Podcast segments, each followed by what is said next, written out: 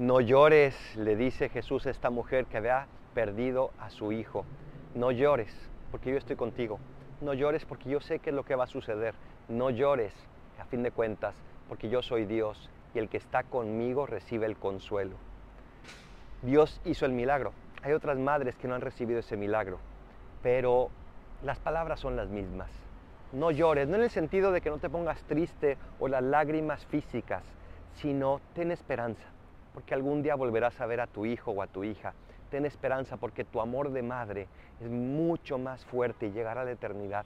Ten esperanza porque Dios está contigo y te dará lo que necesites aun en los momentos más difíciles de dolor y oscuridad. No llores, no llores. Dios está contigo. Ten esperanza. Soy el Paradolfo. Recen por mí y yo rezo por ustedes. Bendiciones.